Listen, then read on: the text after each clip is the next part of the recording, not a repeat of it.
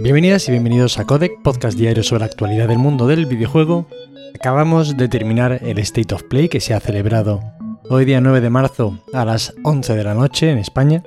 Un State of Play que según apuntaban desde Sony tendría protagonismo japonés y honestamente para mí lo mejor de este evento ha sido que haya durado solo 20 minutos porque prácticamente me han hecho perder esos 20 minutos. Ahora mismo estamos sin fecha de lanzamiento tras la salida del Gran Turismo 7, sin fechas fijas de lanzamiento a futuro en los estudios de PlayStation. Por tanto, bueno, una de las cosas que se esperaba aquí era ver qué nos depararía este futuro a medio largo plazo, a partir de la segunda mitad de 2022, por ejemplo, pero bueno, han decidido reunirnos para ver actualizaciones de juegos ya conocidos o incluso juegos que ya llevan meses y meses en el mercado. Por ejemplo, vamos a ir haciendo un repasito rápido al evento, pero va a ser rápido porque ya os digo que no hay mucha chicha. Y es que, por ejemplo, vamos viendo las apariciones de los diferentes actores. Capcom ha aparecido, pero lo ha hecho con un juego que la verdad no tiene muy buena pinta, da la sensación de que lo que estén preparando sus estudios principales se lo han reservado para otro evento. Y hemos visto un juego que se llama Exoprimal, que parece una mezcla entre Dino Crisis, un juego cooperativo de lo más aleatorio y bueno, también hay robots por ahí, pero bueno, no sé, que es que el gameplay que he visto no me ha parecido nada, pero absolutamente nada atractivo.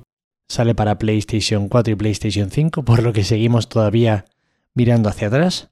Luego, lo que os decía, hemos visto por ejemplo un anuncio del Ghostwire Tokyo que sale en 20 días. O sea, Prácticamente ya hemos visto todo tipo de tráiler, de gameplay de este juego, un tráiler muy bonito, pero bueno, no deja de ser, al menos a mí no me gusta, que nos reúnan para ver un evento sobre novedades de Sony y prácticamente nos pongan un anuncio que podemos ver nada más encender la televisión. De las cosas que más me han gustado de este evento, para que veáis el nivel, ha sido un nuevo gameplay de Forspoken, que evidentemente no es un juego nuevo. Hace poquito supimos que se retrasaba seis meses, el juego parece interesante, pero de verdad que tiene ahí una pátina peligrosa de juego roto que a mí me da mucho mal rollo. Esperemos que eso, que estos seis meses les vengan bien y sea un juego redondo y completito, porque creo de verdad que Square Enix se juega mucho. Y precisamente hablando de Square Enix, han tenido bastante protagonismo en este evento y yo creo que han cogido todo ese protagonismo y lo han utilizado para que a nadie le apetezca comprar un juego suyo tienen cosas tan importantes a futuro como por ejemplo el Final Fantasy XVI, el remake del 7, evidentemente. No sé si tienen planes, no creo, de seguir con la saga Kingdom Hearts, han tenido las IPs de Marvel. Y joder, entre que nos enseñan una y otra vez el Stranger of Paradise y que parece que sacan 2, 3, 4, 5 RPGs de móvil o con aspecto de juego de móvil al año, sin querer ser yo más crítico de la cuenta con los juegos para móviles, pero bueno, simplemente a mí no me gustan y estoy dando mi opinión sobre el evento. Y bueno, pues eso se han sacado de la manga un juego llamado The Diofield Chronicle, que es un RPG táctico, un Valkyrie Elysium también con, si me preguntáis a mí, bastante mala pinta, es que todos tienen una pinta muy cutrona. Y ya os digo, todo lo que hemos visto de Square Enix a mí me ha echado para atrás, menos el Forspoken, todo ha sido así. Además se ha anunciado un juego de Yoyo del anime, que será de peleas, y tampoco voy a entrar mucho aquí porque no conozco el anime. Un juego multijugador de Gundam, pues bueno, para el que le guste muy bien, pero otra vez, independientemente de que a mí me guste o no el estilo o la temática del juego, se han visto gameplays muy toscos, muy justitos, y no me refiero a gráficamente de verdad, sino más una cuestión de animaciones y de mecánicas que de otra cosa, y eso es algo que a mí me preocupa.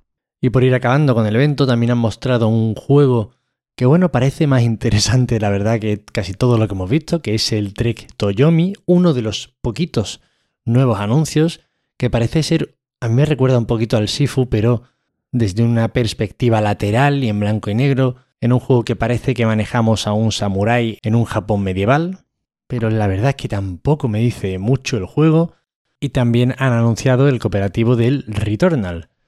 Entonces, ¿qué hacemos con todo esto? ¿no? Ya sabéis que a mí me gusta hablar de los eventos, de lo que se presenta en los eventos y del evento en sí, ¿no? Lo que se ha presentado en el evento a mí me ha dado una bajona tremenda. También os digo que, bueno, es tarde, quizá el sueño juega una mala pasada y yo lo veo con malos ojos. No lo creo. la verdad es que no lo creo. Creo que ha sido bastante pocho este State of Play. Y a mí como que me molesta un poco que nos hagan perder el tiempo, porque si vas a reunir a la peña y vas a celebrar un evento como este, hombre, qué menos que tener contenido interesante que ofrecer. Estas actualizaciones de títulos, estos anuncios del cooperativo de otros, yo que sé, anuncios que podemos ver perfectamente en la televisión, hombre, pues esto se puede lanzar prácticamente cualquier día. Pero si nos vas a reunir, yo que sé, que tenga un propósito este evento, que tenga algo. Pero bueno, ya habrá otros mejores, esperemos que tengan guardadas cosas interesantes, pero flojucho, flojucho. Y siguiendo con PlayStation, parece que oficialmente deja de vender software y hardware en Rusia uniéndose así a la respuesta pues prácticamente unánime por parte de la industria del videojuego, por parte de las compañías que la conforman, frente a la ocupación rusa. Hace unos días comentábamos que el Gran Turismo 7 no estaba disponible en la PlayStation Store de Rusia, pero parecía como que se había hecho algo así en silencio y bueno, Sony no había comentado nada al respecto. Bueno, pues esto hasta ahora, que se han comunicado a través de Video Games Chronicle, y además van a realizar donaciones para varias ONGs y bueno, para ayudar a las víctimas de la tragedia que está ocurriendo en Ucrania. Y además tenemos que hablar de un retrasito. Y es que Nintendo retrasa Advance Wars 1 más 2 Reboot debido a la reciente situación internacional. A través de las cuentas de Twitter oficiales de Nintendo han anunciado que la fecha del 8 de abril se anula de forma definitiva y que la nueva fecha de lanzamiento la comunicarán en algún momento en el futuro. Evidentemente, todo a expensas de lo que ocurra en Ucrania. Hay que recordar que este juego ya viene de un anterior retraso y que estaba fechado originalmente para diciembre de 2021. Y bueno, esto tiene sentido, al fin y al cabo es un juego bélico, el clásico de estrategia de Game Boy Advance. Y como curiosidad, curiosidad trágica, de hecho, cuando se estrenó el Advance Wars de Game Boy Advance, se estrenaba un 10 de septiembre de 2001, justo un día antes del atentado en las Torres Gemelas. Y a raíz de un suceso histórico también dramático, el juego se retrasó tanto en Europa como en Japón hasta 2022. Y estas son todas las noticias de hoy. Espero que os hayan resultado entretenidas. Ya sabéis que para cualquier queja, sugerencia o comentario me tenéis en arroba Nacho en Twitter.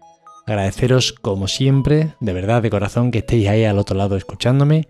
Muchísimas gracias, de verdad lo digo, gente, gracias. Y nos vemos como siempre mañana. Hasta luego.